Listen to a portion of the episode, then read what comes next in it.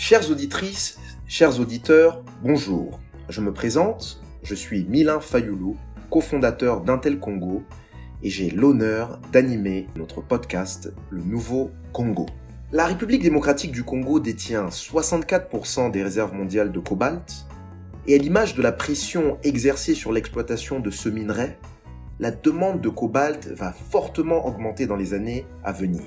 Le cobalt est le composant essentiel des batteries lithium-ion utilisées dans les véhicules électriques et les smartphones, et l'essor de l'industrie est encouragé par les objectifs de neutralité carbone que se fixent pays et entreprises afin de répondre à la crise climatique.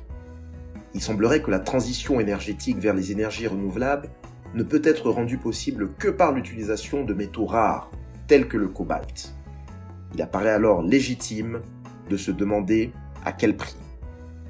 Pour ce faire, nous avons aujourd'hui l'honneur de recevoir Zélie Pelletier-Auchard et Quincy Charles, qui ont toutes les deux collaboré à la production d'un rapport sur le côté sombre de la Révolution verte, avec une équipe de chercheurs dans le cadre de leurs études à l'université d'Oxford en Angleterre. Zélie, vous travaillez actuellement dans l'équipe de campagne et plaidoyer contre la déforestation de Global Witness, notamment dans le bassin du Congo. Vous vous intéressez aux thématiques de développement, aux questions environnementales, ainsi qu'aux relations internationales en Afrique. Vous êtes également militante antiracisme à Londres, à travers différents réseaux, notamment INOSAR. Vous êtes détentrice d'un master en gouvernance environnementale à l'université d'Oxford, d'un master en relations internationales de l'université College London, ainsi que d'une licence en sciences politiques de Sciences Po Paris. Quincy, vous étudiez les stratégies progressistes d'élimination du dioxyde de carbone CDR dans un souci de justice climatique. Vous êtes actuellement fellow au département de l'énergie américain où vous veillez à ce que les projets de réduction des émissions de carbone distribuent équitablement les bénéfices aux communautés qui les accueillent. Auparavant, vous avez mené des recherches sur la conception de politiques climatiques participatives à l'université d'Oxford, et c'est dans ce cadre que vous avez rencontré Zélie. Bienvenue dans le Nouveau Congo. Avant de rentrer dans le vif du sujet, j'ai envie de vous demander pourquoi le Congo? Il y a énormément de sujets de recherche dans le domaine académique. Qu'est-ce qui vous a poussé toutes les deux à vous pencher sur cette problématique en particulier? Oui, alors euh, moi je me suis toujours euh, très intéressée et de très près aux questions africaines, aux questions du développement du continent africain et aux questions de justice sociale. Euh, pourquoi le Congo? Je pense que c'est parce que je suis d'origine congolaise et que ça a toujours été quelque chose qui m'a intriguée et qui m'a poussée et guidée, notamment à faire les études que j'ai faites. Et je pense que le sujet de la de l'industrie minière de cobalt, c'est un sujet très intéressant dans le cadre justement de la course à la neutralité carbone, qui revient énormément dans les, dans les journaux, mais qui n'est pas vraiment et pas assez poussé, notamment dans la littérature académique. Donc c'était très important pour moi d'explorer euh, Donc, l'idée du projet était d'appliquer la pensée systémique à un problème environnemental. Donc, nous essayons de penser à, à des exemples tangibles d'injustice sociale liée à la crise climatique. Et nous avons réalisé que la réponse était littéralement euh, entre nos mains. Dans les téléphones, fabriqué à partir de cobalt qui a, avait très probablement exploité en euh, RDC. Nous nous sommes intéressés aussi à une certaine disparité, comment la gouvernance de, de l'eau et les opérations minières sont euh, déterminées par cette ressource partagée. Et donc, sur le plan conceptuel, nous nous sommes intéressés à la notion de pollution de l'eau par, par les mines pour considérer les implications systémiques de cette industrie mondiale et comment elles se reflètent au niveau local.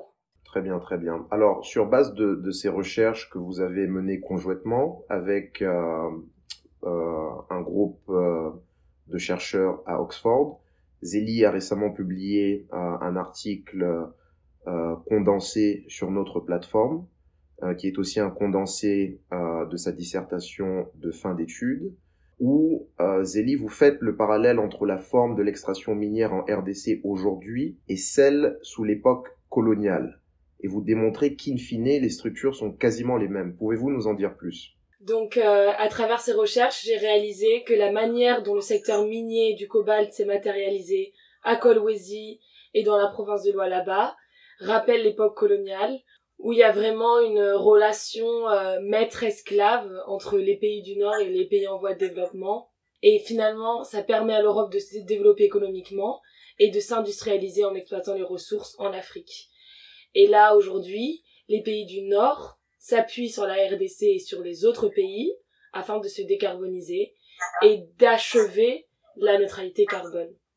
Donc, on parle notamment de matrice coloniale du pouvoir. Donc, des auteurs comme Kirano et Walter Mignolo parlent de la différence entre le centre, qui est le nord, et la périphérie, qui est le sud, où ces pays sont intégrés dans ce système capitaliste mondial.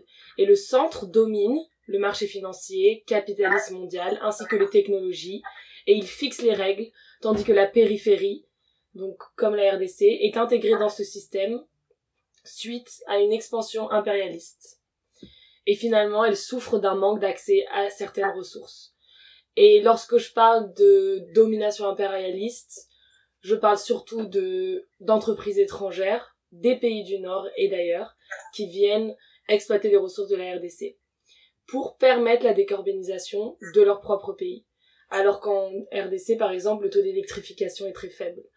Et ce modèle qui suit donc un modèle colonial qu'on appelle from pit to port, c'est-à-dire du puits au port, de la mine au port, fait référence donc au système d'extractivisme de l'époque coloniale, lorsque les ressources étaient extraites dans les colonies et directement expédiées vers la métropole sans, même avoir, sans même avoir été transformées au préalable. Donc les ressources sont acheminées directement de la mine au port. Et ça, ça a entraîné une sorte de violence infrastructurelle parce que les pouvoirs coloniaux et les administrations coloniales n'ont pas investi dans dans d'autres choses que les infrastructures qui permettent ce système. Très bien, très bien. Donc en fait, euh, les choses n'ont pas vraiment changé depuis l'époque euh, coloniale et même si je dois aller plus loin, depuis l'époque de Léopold. Oui, aujourd'hui, euh, le cobalt n'est même pas transformé en République démocratique du Congo. On parle même pas d'industrie du cobalt. On parle de secteur minier de cobalt parce que on extrait le cobalt en RDC. Ensuite, il est vendu dans les comptoirs et il part euh, en Chine, il est transformé en Chine et ensuite il est envoyé dans des entreprises en Corée du Nord et Japon et ailleurs pour euh, pour être euh, intégré dans la dans la chaîne de production. Ok, très bien. Et euh, Quincy, une question pour vous. Sur base de vos recherches, pouvez-vous affirmer que dans l'état actuel, les Congolais ne tireront pas le juste profit des retombées euh, économiques euh, potentiellement colossal du, du cobalt, si l'on se tient aussi à ce que vient de, de dire euh, Zélie? Euh, oui, en théorie, une communauté devrait toujours pouvoir tirer profit de quelque chose qu'elle produit et vente. Euh, la réalité sur le terrain est malheureusement très différente. Malgré une abondance de métaux, de terres rares, les Congolais ne récoltant pas les bénéfices de leurs ressources en raison des factures systémiques aggravantes de l'histoire coloniale et extractive et des monopoles commerciaux transnationaux qui perpétuent la corruption. Avant le XXIe siècle, le secteur minier de la RDC était défini par les mines artisanales, une activité minière à petite échelle réalisée à la main. Nous avons appris au cours de nos recherches que, euh, au cours de Congo belge, le roi Léopold a confié une grande partie de l'État à des sociétés privées, dont il était le principal actionnaire déjà, et les entreprises ont extrait les ressources naturelles par une violence extrême. Donc, il y avait donc déjà un antécédent au siècle d'avant. Et en 2002, euh, en réponse à la demande croissante des sociétés transnationales, ils revendiquent que euh, des, des droits sur les sites minières. Le gouvernement national de Kabila a révisé le code minière pour faire la distinction entre l'exploitation minière industrielle et les ASM, désignant ces dernières comme une activité informelle. Dans un effort pour formaliser le secteur, le gouvernement a exigé des, des mineurs qu'ils achètent des licences conformément au droit international. Cependant, la formalisation a échoué en raison de la mauvaise mise en œuvre par le gouvernement de processus d'octroi de licences artisanales, créant une opportunité pour les entreprises multinationales d'accélérer l'extraction minière et entraînant la déposition des autorités locales. Et l'exploitation minière artisanale est passée de 90 de la production minérale totale en 2002 à seulement 20% de la production aujourd'hui. Donc, en raison de l'informalité du secteur, on a trouvé que les droits de mineurs ne sont pas protégés du tout par la loi, ce qui permet des taux élevés de travail des enfants de violences sexuelles, des décès liés au travail et des formes modernes d'esclavage Ok, très bien. Donc, si je comprends bien, il y a d'une part la question de la redistribution des richesses que vous évoquez ici, Quincy, euh, mais d'autre part, euh, vous faites allusion à la loi, vous faites allusion aux conditions de travail des mineurs, donc il se pose aussi la question des externalités négatives engendrées par l'exploitation. Alors, une question pour vous, euh, Zélie, quel est le coût réel de ces externalités et qui en paye le prix? Qui en paye le prix, c'est les Congolais, malheureusement.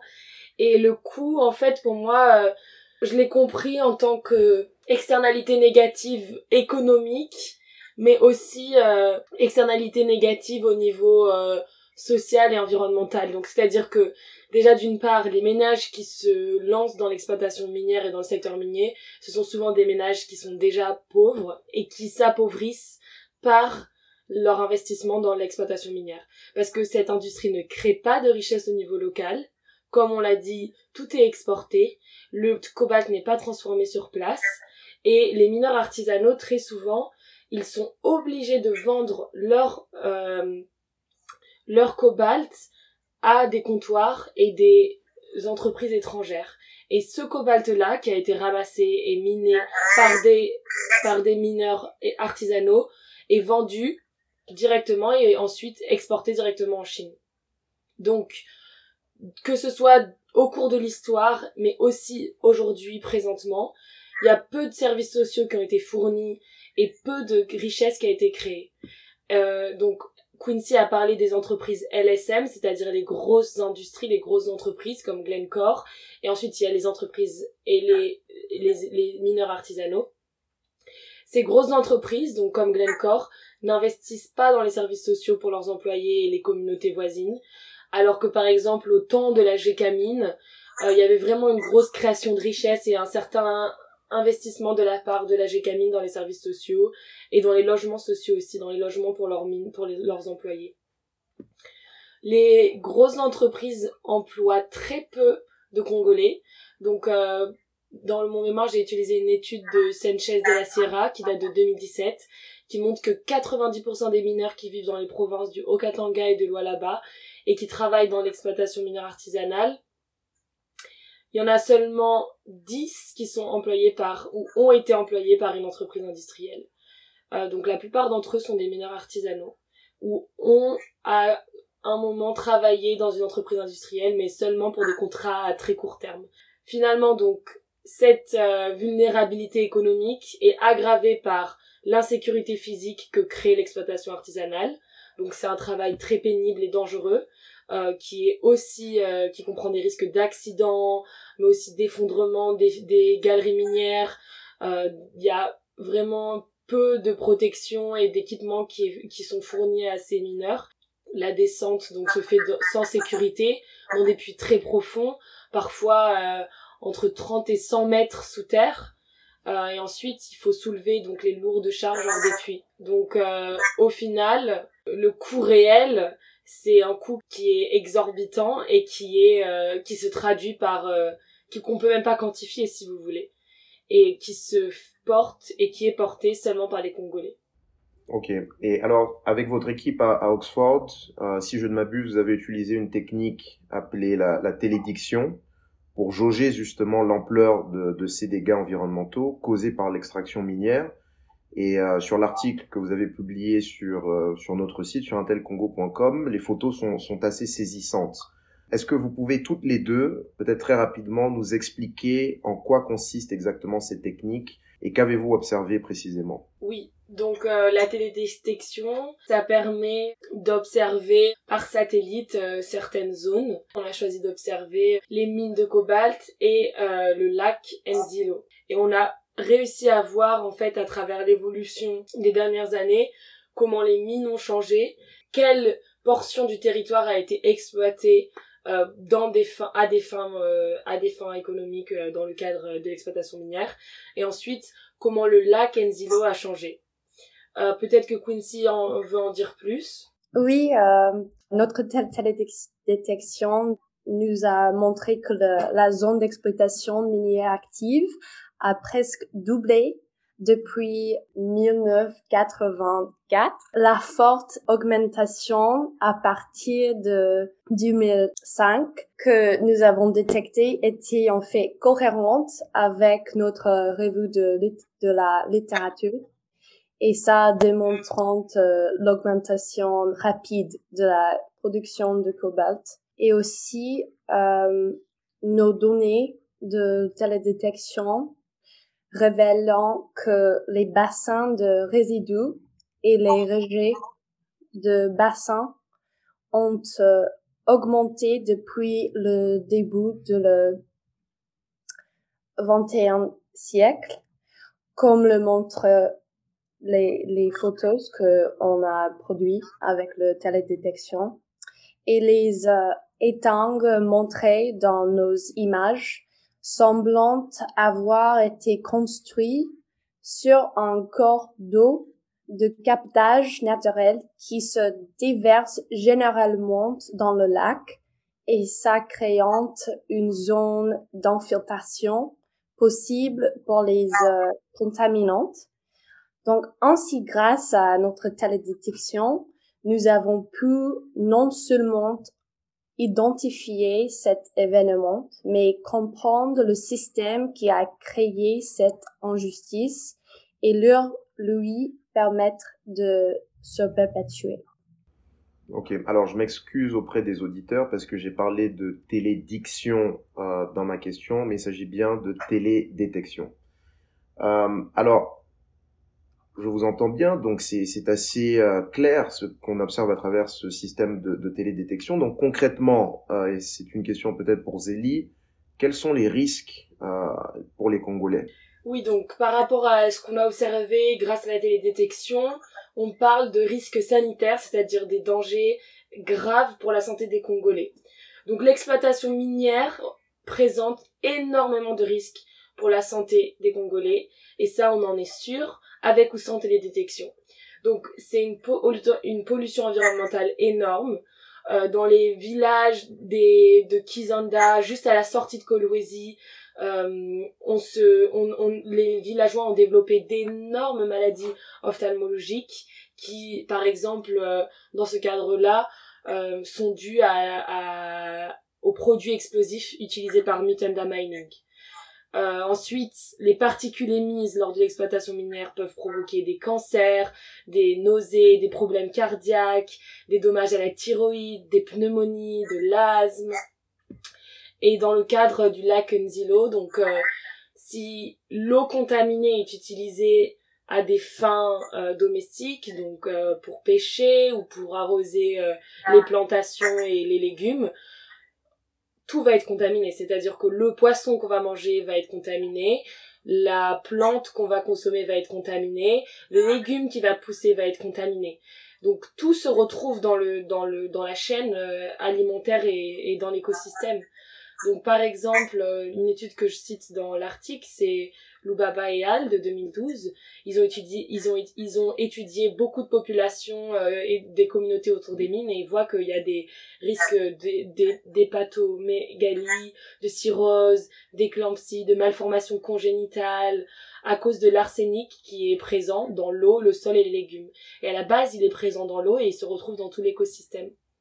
Il y a aussi des maladies cutanées, donc avec les rejets liquides des, des mines et, des, et du lac, et finalement aussi euh, les, les laveurs, donc les gens qui rincent euh, le cobalt, que ce soit euh, par exemple les femmes et les enfants, ils souffrent aussi de cette, de cette pollution de l'eau directement en fait, car l'eau est en contact direct avec leur peau.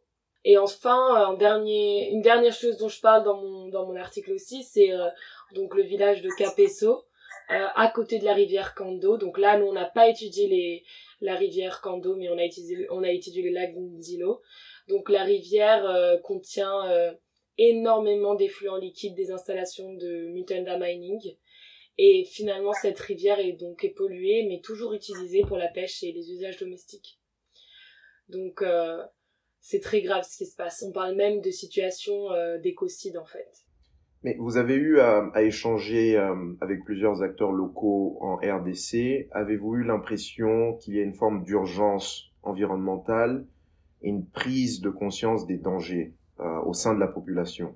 Euh, Comme Zélie a fait sa, sa thèse sur ce sujet, devrait m'en remettre à ses idées sur les impressions locales, mais je dirais brièvement que j'ai été très émue par tout ce que j'ai eu l'immense chance d'écouter. D'après les échanges que nous avons eus, il y a un euh, sentiment d'urgence, bien sûr, papable, sur la façon dont tous ces problèmes parallèles découlent du même nœud de, nœud gordienne, quoi. Et cela signifie que l'urgence est également rencontrée avec un sentiment de frustration aux limites de l'agence que l'on ressente euh, en essayant pour le démêler. Oui. Alors euh, donc j'ai eu la chance de pouvoir m'entretenir avec 25 euh, Congolais, donc j'ai choisi de m'entretenir seulement avec des Congolais et pas de gens étrangers. Et donc je me suis entretenue donc avec Milan, mais aussi avec des gens qui sont plutôt militants sur place en fait, aux alentours de Kolwezi et de Lubumbashi, dans la région et qui eux euh, se, se se sont positionnés au cours de ces dernières années. Donc euh, la plupart d'entre eux euh, avaient une forte conscience environnementale et une forte conscience politique autour des problèmes que pose l'exploitation minière de cobalt. Il y avait aussi des gens qui ont pris conscience de par leurs études. Donc certaines certaines personnes que j'ai eu la chance de rencontrer par Zoom ont développer euh, des, des, des, recherches sur euh, les aspects environnementaux. Donc, euh, j'ai eu la chance de parler à des, avocats, des chercheurs en chimie, de diverses universités, de Lubumbashi et autres. Et enfin, je dirais que même les gens qui peut-être étaient pas euh, positionnés de façon politique ou autre, euh, je pense qu'ils s'en ils sont ils s'en rendent compte en fait dans la vie de tous les jours. Il y a des gens qui m'ont écrit en me disant oui, moi j'habite euh, entre entre Kolwezi et Nzilo et et j'observe la pollution environnementale tous les jours. Donc oui, je dirais qu'il y a une prise de conscience des dangers. Est-ce que cette prise de conscience des dangers se traduit dans les décisions politiques locales et, et, et régionales et, et provinciales même? Je ne sais pas, je pense pas. Euh, mais ça, c'est ça, c'est une toute autre question. Mais alors, alors sur ce point, euh, vous avez bien dit les deux qu'on distingue euh, l'industrie minière artisanale de celle dite industrielle. Euh, Pouvez-vous nous en dire plus sur leurs différences en termes d'impact socio-économique? Parce que si euh, je me rappelle bien, Quincy nous a dit qu'actuellement l'industrie minière artisanale représente 20% des exportations contre 80% pour l'industrie industrielle, Alors, est-ce qu'elles sont logées à la même enseigne en termes de en termes d'impact socio-économique? Donc pas du tout. En fait, euh, malheureusement, la, comme vous la, comme comme tu viens de le dire, euh, les industries et la la l'exploitation industrielle, dite industrielle, c'est 80% euh, de la de l'exploitation minière de cobalt. Ce sont des entreprises étrangères telles que Mutanda Mining, qui est une entreprise chinoise détenue notamment par Dan Gertler, un un mania euh, israéli et, et, américain. Ensuite, qui, a, qui est pourchassé par le trésor, poursuivi par le trésor américain. Ensuite, il y a euh, des entreprises comme Glencore, euh, suisse et britannique, et finalement, euh, les mineurs artisanaux euh, ne représentent pas grand-chose dans tout dans tout cet échiquier. Et surtout, le problème que j'ai déjà mentionné euh, auparavant, c'est que les mineurs artisanaux, la plupart du temps, exportent leur cobalt sous un label industriel. Donc ils vont au comptoir où finalement des entreprises telles que Glencore euh, ont envoyé des gens sur place pour acheter le cobalt. Et ce cobalt est racheté et envoyé euh, comme en tant que cobalt euh, de Glencore ou de Mutanda Mining. Donc il y a une énorme différence en termes d'impact socio-économique. L'artisanat minier, il permet aujourd'hui, malgré tout, toutes ces implications négatives et malgré toutes les conséquences qu'il peut avoir sur la santé et, les dangers qu'il représente, l'artisanat minier, c'est là aujourd'hui la solution qui permet de créer des richesses au niveau local. Euh, de manière euh, négative ou positive. Donc aujourd'hui, on parle de voilà de, de l'artisanat minier comme principale activité génératrice de revenus dans la région. Et il y a beaucoup de chercheurs qui se sont penchés sur la question, notamment Hilson, et qui montrent que même si c'est informel et que c'est une création de richesse informelle, c'est essentiel pour les moyens de subsistance des pays d'Afrique subsaharienne. Et la question qui se pose, c'est comment est-ce qu'on peut essayer de la rendre légale, de formaliser cet artisanat minier, cette activité. Euh, est-ce que cela va se traduire par euh, une mise en place de politiques, de, de plus d'octroiement de permis euh, pour les mineurs artisanaux? On ne sait pas. Est-ce que moi je pense que c'est plus du côté de la régulation des entreprises industrielles que ça se joue Mais les entreprises industrielles, on le voit aujourd'hui, notamment à cause de la corruption omniprésente en RDC, que ce soit au niveau local ou régional ou provincial ou national, les entreprises industrielles ne créent pas de richesse au niveau local et même très peu de richesse au niveau national. Ou si elles en créent, ce ne sont pas les Congolais qui en tirent le profit, mais ou en tout cas pas les Congolais euh, de la vie de tous les jours, mais bien euh, une certaine partie de la population qui est déjà très privilégiée et qui bénéficie euh, de ce système de patronage autour de la sphère de la sphère qui gouverne. Ouais, et c'est intéressant ce que vous dites parce que euh, il y a deux ans, euh, nous avions euh, fait un podcast avec un chercheur de la London School of Economics, Ben Radley, cette fois sur l'industrie de l'or à l'est du pays, et les conclusions étaient plus ou moins euh, les mêmes. Euh, alors, une question pour vous, Quincy. selon vous, que peut-on faire aujourd'hui pour faire en sorte que les populations locales bénéficient des retombées des richesses de leur sous-sol. Je sais que c'est une question euh, assez riche, mais euh, euh, quelques idées. Oui, bien sûr. un résultat de notre rapport est une carte des différents niveaux de gouvernance qui ont été conçus pour faire appliquer les réglementations. Donc, il y a le niveau local qui comprend le gouvernement régional, les conseils et les chefs Il y a le niveau national qui englobe le cabinet, la chambre, le ministère et le président. Il y a le niveau international qui comprend diverses organisations.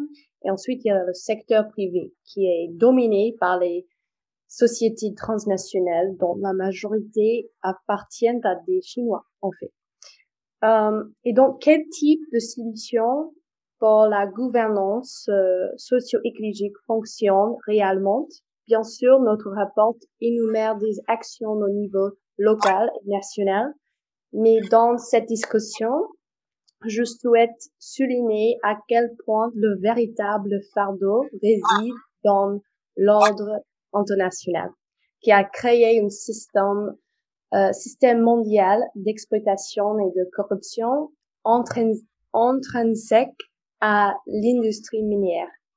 Ainsi, au niveau mondial, nous recommandons une coopération transparente pour améliorer la gouvernance.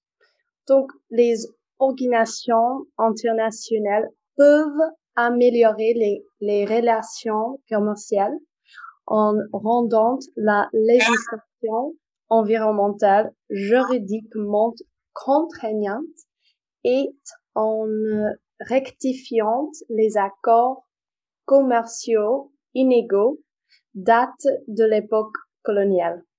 Pendant le Congo belge, le roi Léopold a confié une grande partie de l'État à des sociétés privées, comme euh, on a fait mention, dont il était déjà le principal et actionnaire, il est déjà un, un antécédent. Et donc, l'établissement d'un corps international de justice civile qui liait les sociétés transnationales à un traité mondial les tiendrait responsables des violations des droits de l'homme. Et encore une fois, de tenir responsable, responsable et montrer que les pressions ont une portée mondiale. En outre, il faut davantage des campagnes de sensibilisation à ces questions et pour compris des rapports sur la transparence. Cela encourageait le public à exercer une pression attendue depuis longtemps sur la corruption au sein du secteur. Et je suis optimiste que si les consommateurs étaient mieux informés de leur lien direct avec ces injustices, ils seraient indignés et provoqueraient un réel changement. J'espère. Nous devons rencontrer que cela est tout autant notre problème. Très bien, très bien. Bah alors en parlant d'optimisme, euh, Zélie, peut-on être euh, optimiste aujourd'hui quant à l'avenir des, écosystèmes congolais autour euh, des zones d'extraction? Oui, je pense qu'il y a, donc, comme je l'avais dit précédemment, une prise de conscience environnementale qui est en train de se faire de la part des Congolais, mais aussi des chercheurs environnementaux sur place. Euh, je pense qu'aujourd'hui aussi, ce qui se passe à travers, euh, enfin en tout cas, de nombreux pays africains, c'est un peu une remise en question euh, de la mainmise que certaines personnes ont, sur le pouvoir. Et je pense que donc dans ce contexte-là, on voit émerger des, des, des voix contestataires. Euh, moi, j'ai eu vraiment mais le la, la chance et le privilège d'échanger avec euh, au moins mais dix militants euh, autour de Colwezi qui travaillent depuis des années sur ces questions. Et eux ils sont là ils sont là tous les jours ils se battent sur place et ils essaient de faire changer les choses. Donc moi j'ai beaucoup d'espoir. Et je pense aussi que les écosystèmes en fait on l'a vu hein, à travers la pollution environnementale ailleurs et dans d'autres pays on, les écosystèmes ils s'adaptent si vous voulez. Donc euh, même si aujourd'hui euh, c'est très grave ce qui se passe et on parle vraiment de situation d'écocide et de scandale géologique je reste euh, assez confiante. Je pense qu'aussi il y a une réglementation qui se fait au niveau mondial. Donc de plus en plus de pays qui détiennent ces entreprises qui agissent à l'étranger ont des réglementations environnementales fortes. Et commencent à se demander s'il ne faut pas de manière extraterritoriale réguler leurs propres entreprises. Euh, et ensuite, il y a autre chose aussi, c'est que il y a de plus en plus de conférences euh, sur le climat, comme la COP 26 et autres, qui mettent euh, qui tirent la sonnette d'alarme sur ces sujets. Donc aujourd'hui, rien qu'au niveau de la déforestation, et ça c'est plus, enfin c'est autre chose, mais on le voit, il y a la RDC qui a aussi signé de nombreuses conventions et de et, et qui va recevoir des financements par rapport à la déforestation de la forêt du bassin du Congo. Donc on peut imaginer qu'aujourd'hui, en tout cas, moi c'est ce que j'espère, euh, cette prise de conscience environnementale au niveau mondial et national euh, croît et finalement euh, puisse euh, puisse changer les choses. Très bien, très bien. Alors, on a bien compris que les problèmes sont, sont multiples. Euh, quel serait le mot euh, pour la fin que vous donneriez à nos auditeurs, l'une après l'autre? Le mot pour la fin, donc comme ce que je disais il y a deux minutes, c'est vraiment de garder espoir. De toute façon, c'est pas forcément productif de d'être dans le désespoir. Donc je pense qu'il faut garder espoir et il faut surtout se rappeler de tout ce qui a été fait au cours de ces derniers ces dernières décennies. Euh, je pense à juste euh, le combat et la lutte pour l'indépendance, euh, que ce soit en RDC ou ailleurs.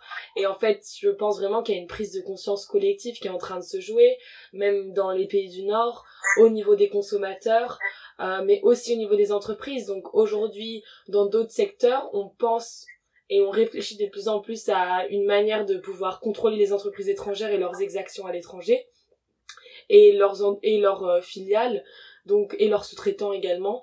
Et il y a des lois qui sont en train de se voter. Donc aujourd'hui en France depuis 2018 euh, il y a une loi qui s'appelle la loi du du devoir de vigilance des entreprises qui est en train d'être discutée euh, au Parlement. Et cette loi oblige les entreprises comme Total, comme Casino, euh, la chaîne de supermarchés, de contrôler leurs actions à l'étranger. Il y a aussi des lois qui se jouent au Royaume-Uni, au niveau de l'Europe. Il y a la Schatz Bill aux États-Unis, ça c'est plus par rapport à la déforestation, mais il y a beaucoup de lois en fait aujourd'hui qui sont mises en place dans des grands pays qui permettent de contrôler les entreprises étrangères et leurs actions à l'étranger.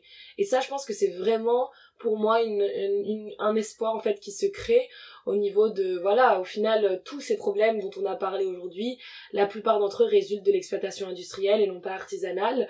Euh, et cette exploitation industrielle elle doit être régulée et elle peut être régulée. Et si elle n'est pas régulée au niveau national ou au niveau local elle peut être régulée euh, par l'extérieur. Donc moi, je reste euh, très confiante et en plus, euh, je suis aussi... Euh, enfin, j'ai beaucoup d'espoir quant à la mentalité congolaise, en fait. Hein, et, et, et, je fais confiance aux Congolais. Voilà. Très bien, très bien. Et Quincy, un mot pour la fin? Je veux dire que la régulation de ces sociétés transnationales est d'une importance primordiale. Et le fait que chaque consommateur soit responsable devrait inspirer non seulement un sentiment de honte, bien sûr, mais d'action réparatrice, dans la mesure où chaque consommateur a la capacité d'instituer le changement. Très bien. Alors on l'aura bien compris, c'est un problème qui est multiforme et complexe, mais il y a des zones d'espoir. Il y a une prise de conscience euh, des Congolais euh, par rapport à la question. Et il y a aussi une prise de conscience au niveau euh, de certaines législatures euh, dans des pays développés. Ce n'est peut-être pas le cas, euh, par exemple, dans la Chine, qui, il faut le rappeler, contrôle aujourd'hui 80% des exportations de cobalt. Donc peut-être une conversation plus large à avoir au niveau de l'extraction chinoise spécifiquement. Mais on l'aura bien compris, il y a énormément de travail à faire et peut-être un sujet qui n'a pas été abordé faute de temps euh, dans cet épisode, c'est euh, le rôle euh, de la gouvernance. Euh, mais ça fera peut-être l'objet d'une prochaine discussion. Euh, en tout cas, je vous remercie toutes les deux d'avoir participé à cet épisode. je rappelle que l'article que Zélie a publié est disponible sur notre site il y a aussi des liens vers euh, la recherche plus large qu'elle a faite avec Quincy et leurs partenaires à l'université d'Oxford. Merci beaucoup d'avoir suivi cet épisode et à très bientôt.